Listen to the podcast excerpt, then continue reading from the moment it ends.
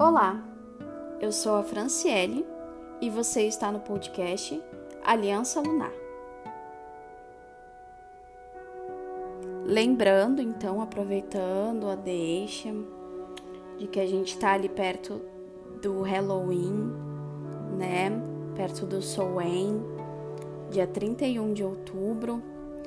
E a gente, eu resolvi gravar um, um podcast, um episódio é, aproveitando que eu faz tempo que eu não gravo, devido à correria do dia a dia, já peço desculpas em relação aos barulhos, né, externos. Uh, resolveram, tava tudo quieto, aí resolveram fazer obra, resolveram entregar iFood, resolveram fazer um monte de coisa. O cachorro começou a latir também. Tive que fechar a janela para ver se abafava um pouquinho do ruído externo. Então já peço desculpas de antemão, de praxe, né? Caso tenha algum barulhinho ali. O episódio de hoje eu acredito que vai ser um pouquinho mais curto, uh, porém bem necessário para quem aí tá querendo aprender um pouco mais sobre, né, a bruxaria, a bruxaria catina e ter um pouquinho de curiosidade sobre as minhas práticas, né? Uh, já vou avisando que o que for falado aqui nesse episódio, em relação a práticas, em relação a dias, em relação a cultos, é muito particular de um culto meu, um culto de uma bruxa hecatina e também bruxa natural que trabalha muito com a farmácia, herbologia, trabalha com as formas mais naturais de se extrair elementos.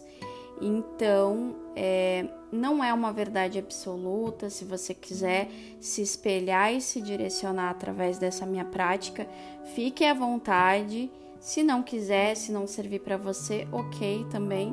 Vale de conhecimento e vale de troca de informação, ok? Ok, então vamos lá. Desmistificando, para quem não sabe, para quem sabe, né? O que, que é o Soen e o que, que é o Halloween? Ambas as coisas são a mesma coisa? Será? Vamos lá. Vamos conversar um pouquinho sobre o Soen, que é a parte mais importante deste episódio. Uh, Historicamente falando, de acordo com alguns historiadores e algumas pessoas que entendem, né, uh, sobre o assunto, uh, o Samhain ele é um festival de origem celta que veio ali, né, da Irlanda, do, dos gauleses ali. Só que a gente entende também, num, num âmbito linear, que existiram outros povos durante a habitação dos celtas, né? A gente vê que tem uma pegada de outros povos, os próprios uh, trácios, né? Existiram ali muito ali perto. Então a gente não pode bater o martelo e dizer que é de origem extremamente celta, porque a gente vê que outros povos também faziam cultos muito semelhantes e não somente cultos, mas práticas, né? Muito semelhantes também. A gente tem os nórdicos, a gente tem os traços, a gente tem os próprios romanos ali depois, os gregos. Então a gente, entre outros povos, a gente não pode bater o martelo e dizer assim, ai, realmente é um, um festival inteiramente celta. Porém, o que se tem de registro, o que se tem de conhecimento hoje em dia é que veio ali muito das, do, do, da, de origem ali celta, né? Mas a gente também tem e sabe que outros povos, vou, vou citar, por exemplo, os nórdicos, eles têm uh, cultos e, e formas de, de, de, prática muito semelhantes e, e, e também muito parecidas, assim, com vários outros povos. Então, a gente não pode dizer que veio somente daquilo ali, tá? Uh, o que, que é o Soen? Mas uh, vamos primeiro pegar ali a parte mais histórica, a parte em que a gente vê uh, um povo pagão, um povo camponês, né, se preparando ali para o inverno, porque é o final de um, de um ciclo, início de um outro ciclo, final do verão, início ali do inverno. A gente entende que antigamente existiam as colheitas, existiam, eles lidavam muito com a natureza para poder sobreviver, né? Eles trabalhavam muito e dependiam muito da natureza para essa sobrevivência. Então, quando começava-se ali a, a, se preparar para o inverno, a gente entende que existiam ali é, recolhimento dos grãos e dos alimentos que eram cultivados, sacrifício de animais para abastecimento, porque o inverno era muito, é, continua ainda sendo, mas imagina antigamente era muito rigoroso, então não dava para sair para caçar ou não dava para sair para, né, uh, manter os seus animais ali. Os animais eram escassos, então não tinha como criar e cultivar ali muita coisa. E tudo que se era plantado, tudo que se era cultivado, se era sacrificado e armazenado naquela época, né? Para poder sobreviver ali o, o, inverno. Então a gente entende que era preparação para o inverno e entende-se também que tinham sacrifícios de animais uh, para alimentação e abastecimento de alimento. Uh, logo a gente entendendo isso, a gente entende também que era um período de recolhimento. Então, como eu disse, o inverno era bem rigoroso e não dava para sair por aí caçar, não dava para sair por aí, né, bater perna, porque senão você morria de frio, né? Não, não existia a tecnologia e as coisas que existem hoje. Então, é sim um período de recolhimento, o início de um período de recolhimento, né? E existe em período em forma de culto, a gente entende-se que, se é um período de recolhimento, a gente logo imagina início de um ciclo, final de um ciclo, início de um ciclo, período de recolhimento, culto aos mortos, né? Honra aos mortos, porque a gente já logo tem essa percepção, culto aos ancestrais que eram muito importantes para esses camponeses. Uh, então a gente tem ali as honras às ancestrais, uh, o respeito muito forte, muito grande aos ancestrais, né? E, e a gente entende-se que era esse o período. Depois de algum tempo, a gente também tem ali o período em que o véu separa os mundos. Ou seja, o véu que alimenta ali, que tem essa separação entre o mundo dos vivos e os mortos, teoricamente, dia 31 de outubro, se parte, cai, desce. E a gente tem ali a convivência com os mortos, os vivos e os mortos convivendo ali num período, é, se não me engano, até dia 3, dia 3 de novembro. Tanto que depois houve a segrega segregação da Igreja Católica uh, com ali o Dia do, de Todos os Mortos, o Dia dos Mortos, enfim. Uh, no período de, do dia 31, o que que depois, futuramente, a, a indústria resolveu fazer. Vamos aproveitar esse dia e vamos lucrar em relação a isso. Então criou-se o Halloween, que é um, se não me engano, ele é um, um feriado, ele é um feriado dos Estados Unidos em que serve para comercializar as coisas, né? Doces, fantasias, enfim porque se utilizou desse embasamento para poder lucrar em relação a isso. Halloween é basicamente comércio. Soen é um período, um festival pagão, um dia pagão, Uh, por que, que esse dia é tão importante para nós bruxos hecatinos? Porque sendo um dia muito relacionado a recolhimento e culto aos ancestrais, nós bruxos acatinos, nós que, né, trabalhamos com a Hecate, vimos o, o princípio e o domínio dela, a gente entende que a gente precisa trabalhar. A gente que trabalha aqui na necromancia, pessoas que cultuam e que têm propriedade com a Hecate trabalham com necromancia. O que, que é a necromancia? É a arte de trabalhar com os mortos. Então, é um período muito importante para fazer, principalmente honra aos ancestrais, trabalhando com ela. Uh, e depois eu vou citar mais um pouco sobre isso. E trabalhos espirituais, mas principalmente trabalhos voltados à honra, né? A honra, a gente poder é, conex se conectar com eles. Então é um, um, um dia muito, muito importante para gente. Agora eu vou falar de uma visão muito particular minha.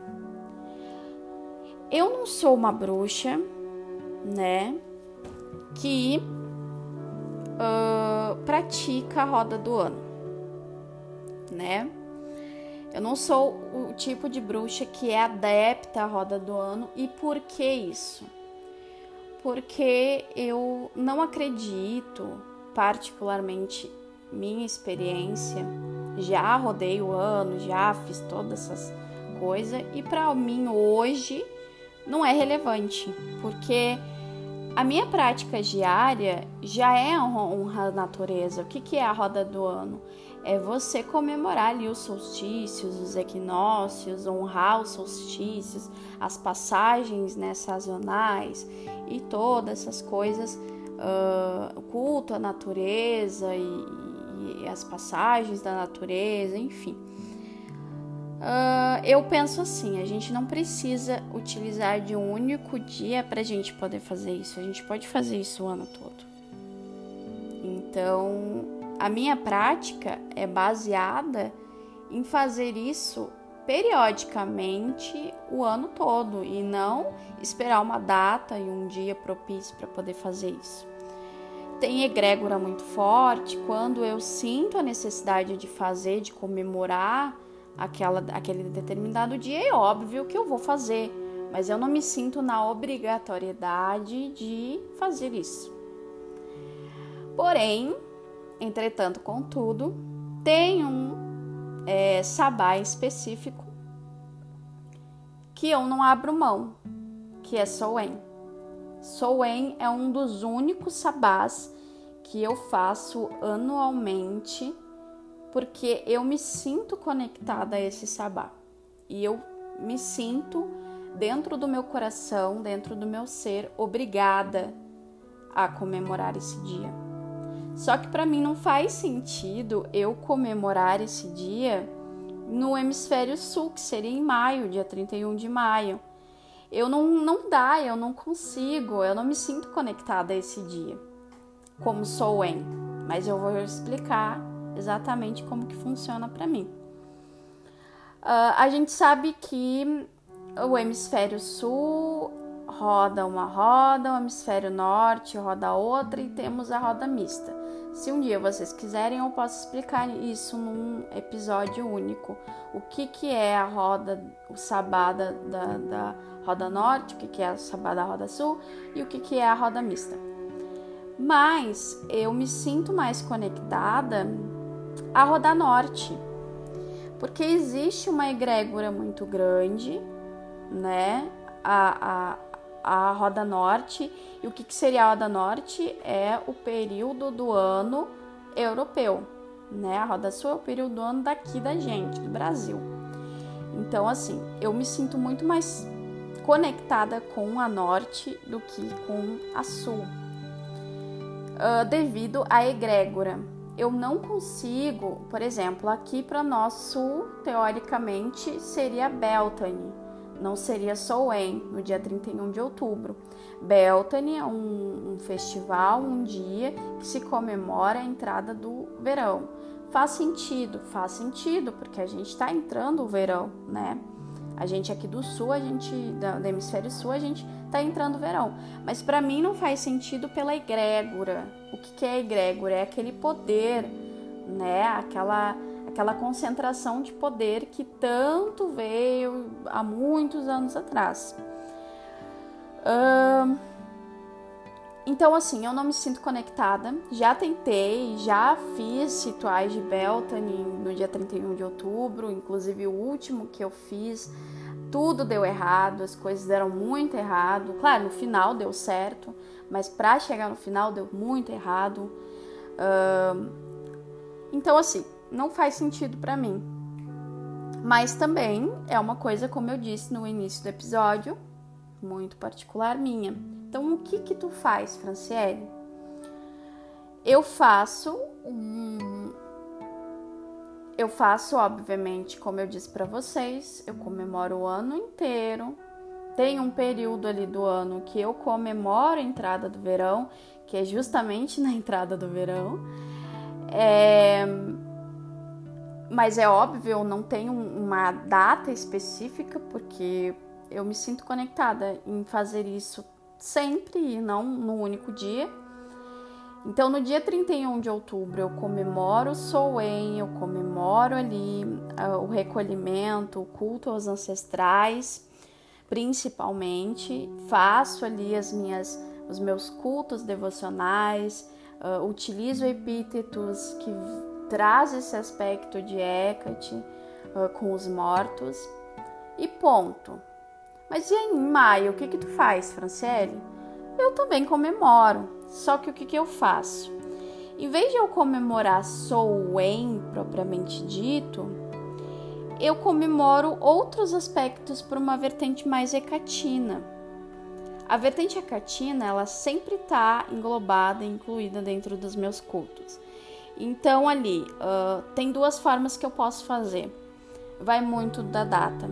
Por exemplo, 2023, o Deipnon vai cair aproximadamente no dia 18 de maio, tá? E a gente entende que 18 de maio a gente tem ali uh, o, o, a, o planeta, né? Está no signo de touros. Então eu comemoro normalmente o Deipnon, pode ser através uh, da astrologia, dos signos, do poder ali dos zodíacos. Posso usar um epíteto ali no Deipnon, por exemplo, touro carenos. Uh, mas ali no dia 31 de maio, que seria o Solen no hemisfério sul e Beltane no hemisfério norte, eu não utilizo a egrégora do norte eu utilizo a do sul, que seria uh, Soen pra gente, mas num aspecto mais hecatino. Aí o que, que eu faço? Dia 31 de maio, se não me engano, vai cair numa lua crescente. Então eu utilizo elementos da lua crescente, posso utilizar ali epítetos que trabalham com a energia ancestral, com a energia dos mortos de Hecate. Uh, por exemplo, a Nascenerói, né? Ou a Ouroboros, a Nascenerói, a Rainha dos Mortos, Ouroboros, Devoradora dos Mortos Prematuros, ou então a própria Fosforos, enfim, aquela que conduz os mortos, né? Aquela que, que, que trabalha com os mortos. Então eu utilizo ali no dia 31 de maio esse aspecto de Hecate também. Uh, acabo então trabalhando com os mortos por um lado mais sabático, duas vezes ao ano, porque para mim é muito importante essa conexão, né? Até para poder, se precisar direcionar naquele dia, direciono, sabe? Tem uma conexão mais específica ali com eles. Uh, Então é só para explicar um pouquinho de como é que eu trabalho nesses dias específicos, né? E aí ali em, em Beltane eu utilizo outro dia para comemorar e para honrar Beltane, sem ser necessariamente Beltane, né? E sim uma passagem do verão, uma comemoração. Eu utilizo muito o elemento fogo e aí eu vou utilizando, mas não é de regra. Eu não uso isso como regra. Se eu esquecer ou se a minha vida estiver muito agitada, ok, não vou ficar me martirizando por causa disso. Agora, esse período de Soen para mim é muito raro, muito importante. E quais os elementos que eu utilizo geralmente para comemorar esses dias muito importantes, né? Às vezes, como eu disse para vocês, eu utilizo uma honra de forma oracular e aí eu utilizo muito passagens é, semelhantes aos oráculos caldeus é, coloco uma bacia com água, uma vela, vou oraculando, pego o meu tarô, né? Pego outras formas de oráculos particulares minha, vou oraculando, vou conversando com os ancestrais, vou conversando com as divindades e assim eu posso ir comemorando. Utilizo também alguns elementos que são muito particulares desse dia. Por exemplo, alguns farmacos, algumas ervas né? Posso utilizar ali o junco, que é muito ligado à lua, e a lua por si só também é muito conectada aos espíritos. Posso utilizar o louro, que apesar de ser de elemento fogo, ele é muito conectado com Hecate, né? Ele é muito, muito, muito conectado com Hecate. Então também tem um, um, aspecto ali mais solar, mas também é muito ligado para mim de uma, uma, uma prática pessoal. Usa sálvia, que também se a gente pegar num contexto mais histórico, era muito utilizado na honra aos ancestrais e também na purificação de ambiente, além junto da Artemisia, que também é ligado à lua e é uma erva muito uh, lunar, né? O que, que eu posso usar? Eu posso usar o teixo também, que é um, um, um, uma erva um farmaco ligado à água, ligado aos oráculos. Uh, tem uma passagem também antiga que fala que Hecate conduzia os mortos através de tochas feitas de teixo até Cérbero, que era o cão né, ali de Hades. A gente tem a, jap, a jaspe vermelha, que é uma pedra, que inclusive tem passagens também históricas dizendo que Hecate foi lapidada através de uma jaspe vermelha. Então a gente tem ali a turmalina negra, que também é muito relacionada. Falando em farmaco, né? A gente tem a romã, a gente tem o olíbano, a gente tem o manjericão, que era utilizado nos antigos cultos e no tem, nos templos. A gente tem a mirra também, né? Que também era muito relacionada aos cultos antigos e, e ao o elemento da água, a, a lua. E aí a gente pega também, voltando né, para pro, os elementos de cristais, a gente tem a obsidiana negra, a turmalina negra. Uh, inclusive a obsidiana negra, ela era um, um, utilizada como amuleto, né? Uh, e de proteção, muito ligada a Hecate. Uh, o quartzo transparente, que também representa ali a transmutação, né? Uh, a transmutação de energias é muito ligada a, ao epíteto de Hecate celestial, né? Uh, a gente tem o lápis lazuli, que é muito relacionado à espiritualidade, tem uma relação muito grande do, com o chakra coronário, né?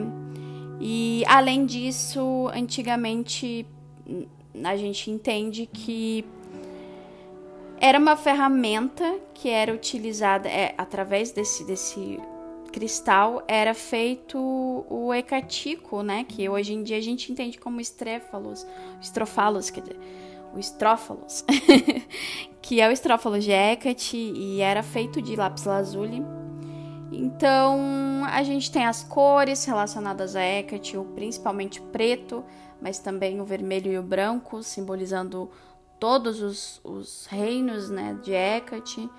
Então a gente pode utilizar desses elementos, a romã, que era que é relacionado com o elemento fogo, que é relacionado ao planeta Mercúrio, que conectava Hecate com Perséfone, ali, Perséfone do submundo.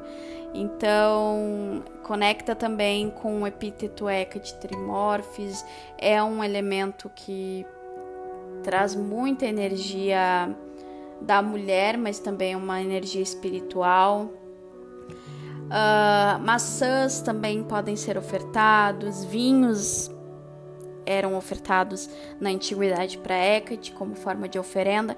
Então a gente tem ali muitas opções, muitas variedades de oferendas, né? A gente pode fazer também bolos e ofertar a divindade, a gente pode fazer pão, ofertar a divindade, carne e ofertar a divindade, enfim, tem uma série e N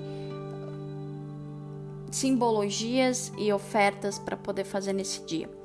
Mas é muito importante também ofertar, fazer ofertas aos ancestrais.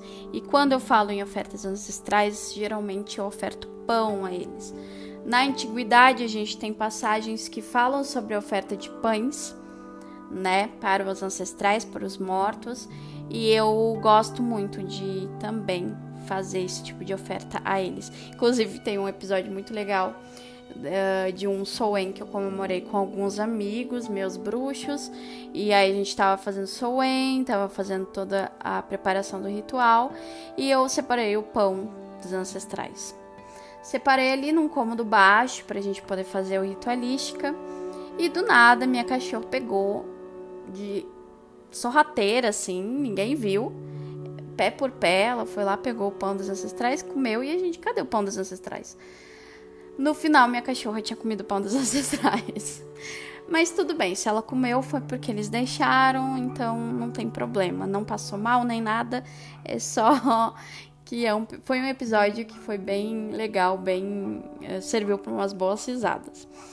Uh, então, assim, é, é óbvio que a gente. Eu não costumo acender velas para os ancestrais dentro de casa porque senão eu posso acabar tendo que direcionar, né? E toda aquela coisa. Geralmente eu acendo para eles quando eu vou fazer a entrega das oferendas, que eu posso fazer no cemitério ou na encruzilhada. O que que acontece? E quando eu acendo vela, quando eu faço algum rito aos ancestrais, geralmente eu faço, a, eu acendo a vela direcionada a Hecate, que ela vai conduzir os ancestrais. Então, é sempre direcionada a Hecate. Lembrando que a gente tem sempre que direcionar, intencionar a vela, porque uma vela intencionada, qualquer energia pode se apropriar dela se a gente não intencionar. Uh, basicamente, o episódio de hoje foi esse. Eu acredito que eu não tenho mais nenhuma informação para compartilhar com vocês. Foi um episódio considerado mais curto, né, comparado aos outros, mas fica aí de, de informação para vocês, caso vocês queiram tomar essa forma de culto como uma, uma forma particular também, eu vou ficar muito feliz. Me procurem lá no Instagram, arroba Aliança Lunar, ou melhor, arroba Alianca Lunar, e me falem o que, que vocês acham dessa forma de culto minha particular? Se vocês uh, resolveram adotar essa forma, ou se vocês. Não, é legal, é bacana, mas eu prefiro fazer os meus sabás aqui de forma tradicional, de forma né, como muita gente faz. Uh, feedbacks são muito importantes para mim sempre, vocês sabem disso. Todo episódio eu falo a respeito disso. Uh, eu gosto muito de ter esse, esse diálogo e e essa transparência com vocês. E a forma que, que eu uso isso é lá no Instagram. Me sigam lá, porque lá eu posto alguns, algumas informações sobre terapias holísticas, terapias integrativas que eu faço também. Faço reiki, faço cromoterapia, aromaterapia, tiro tarô, sou taróloga. Então, assim, tem bastante informação e eu, eu sempre atualizo vocês por lá. Uh, eu tô já há algum tempo é, pensando em fazer um livro sobre informações em relação a Hecate, informações de um contexto histórico e também de cultos particulares meu. Só que eu ainda tô muito no pensamento, não, não comecei a escrever, não sei se um dia vou de fato chegar a escrever, mas é, é sempre bom ter uma forcinha de quem gosta de você e de quem te acompanha. Então, se você acha que eu devo escrever um livro sobre Hecate, me manda lá no Instagram também como direct, me segue lá, que eu vou adorar saber se você é adepto ou não a isso, a eu escrever de fato. Uh, e é basicamente isso, gente. Uh, o episódio de hoje vai ficando por aqui. Eu agradeço imensamente por terem escutado até aqui. E até mais. Até o próximo episódio.